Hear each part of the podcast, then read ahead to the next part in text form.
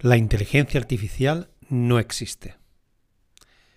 Hola, has llegado a Saludos Profesor Falken, un podcast diario en su capítulo 34 y donde te cuento cositas interesantes, o al menos así lo espero, de la inteligencia artificial y sus aplicaciones.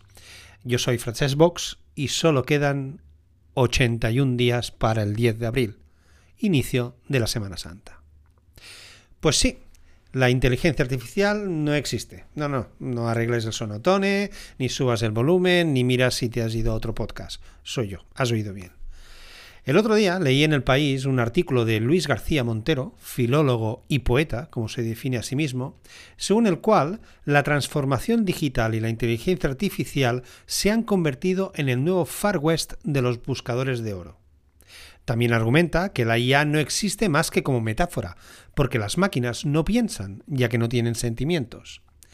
El profesor de filosofía Luis García Montero también advierte de los peligros de la transformación digital, poniendo como ejemplo de estos peligros el uso de los asistentes inteligentes como Alexa, porque según él, la costumbre de dar órdenes a una máquina con tu voz está provocando sorpresas familiares cuando un niño de 5 años se dirige a una madre o a una sirvienta con expresión autoritaria para decirle que apague la luz o le traiga agua.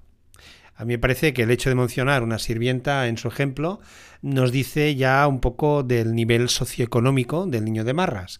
Y tal vez su autoritarismo no sea culpa de Alexa. Tal vez. Otras funestas consecuencias de la transformación digital son la manipulación de campañas electorales, una cultura e incluso un idioma.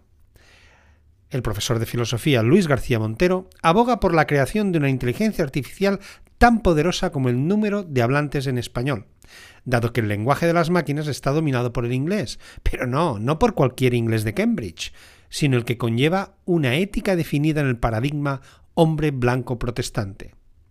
¿No será que el problema de la, no es la IA, de la transformación digital en sí, sino que el problema es que no habla el idioma del profesor de filosofía Luis García Montero? No sé. ¿Tú qué opinas? Y así te dejo con algo para reflexionar lo que queda del día. Que lo acabes bien y hasta mañana.